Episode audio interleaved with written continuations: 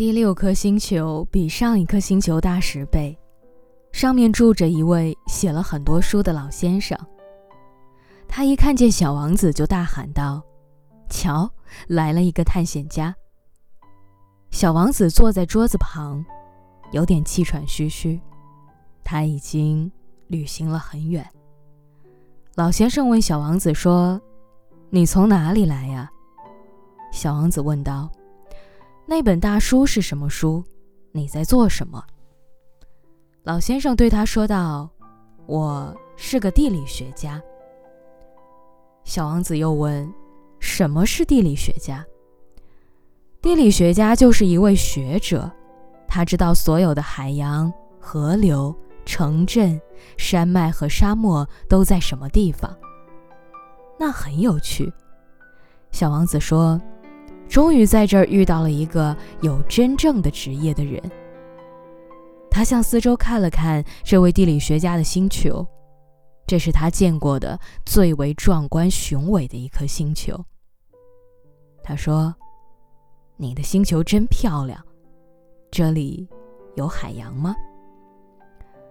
地理学家回答道：“我不知道。”小王子很失望地问说：“那这里有山脉吗？”地理学家说：“我不知道。那么城镇、河流和沙漠呢？我也不知道。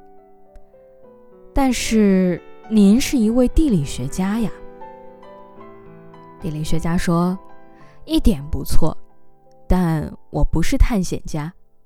我的星球上一个探险家也没有。”地理学家是不会出去数数有多少城镇、河流、山脉、海洋和沙漠的。地理学家太重要了，不能到处闲逛。他不会离开他的书桌。不过，他在搞研究时会接见探险家。他向他们提出问题，并且记录下来他们的旅行回忆。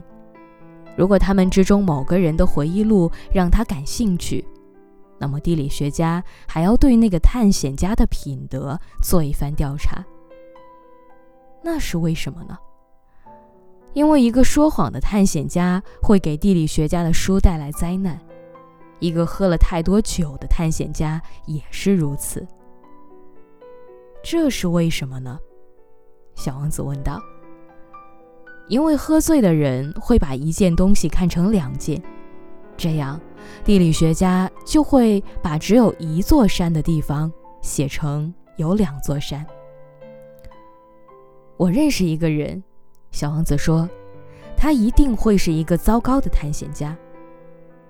那是有可能的。然后，如果这个探险家被证明具有良好的品德，那就要对他的发现再做一番调查。是去实地考察吗？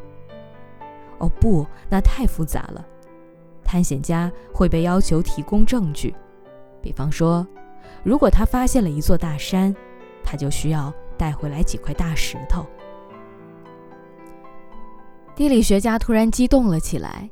可是你，你是来自于远方，你是个探险家，你应该把你的星球描述给我听。说着。地理学家早已打开了他那本大大的登记簿，开始削起铅笔来。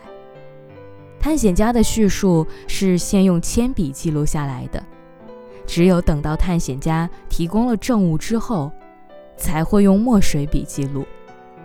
怎么样？地理学家充满期待地问道。小王子说：“哦，我住的地方不是很好玩，那里的一切都很小。”我有三座火山，两座活火山，一座死火山，但这谁也说不准。地理学家说是说不准。我还有一朵花。我们不记录花朵，地理学家说，那是为什么呀？这朵花是我的星球上最美丽的东西。我们不记录它们。地理学家说：“是因为它们都是很短暂的。短暂是什么意思呢？”地理书是所有的书籍中最为关注重大事件的书，它们永远不会过时。山脉位移的情况是很罕见的，海洋干涸的情况也是很罕见的。我们记录永恒不变的东西，但是死火山可能会再次复苏。小王子插嘴说：“短暂，到底是什么意思呢？”不管是死火山还是活火山，对我们来说都是一回事儿。地理学家说道：“对我们来说，重要的是山。”山是不变的，那短暂是什么意思啊？小王子重复问道。他一旦提出一个问题，是绝对不会轻易放弃的。短暂的意思就是有很快会消失的危险。那我的花也有很快会消失的危险吗？当然有。我的花是短暂的，小王子心想到，而且他只有四根刺来保卫自己，对抗这个世界，而我却把它独自留在我的星球上了。那是他第一次感到后悔，但他又再次鼓起了勇气，问道：“您建议我现在去参观什么地方呢？”地理学家回答道：“地球，他有很好的声誉。”于是，小王子离开了，边走边想着他的那朵花。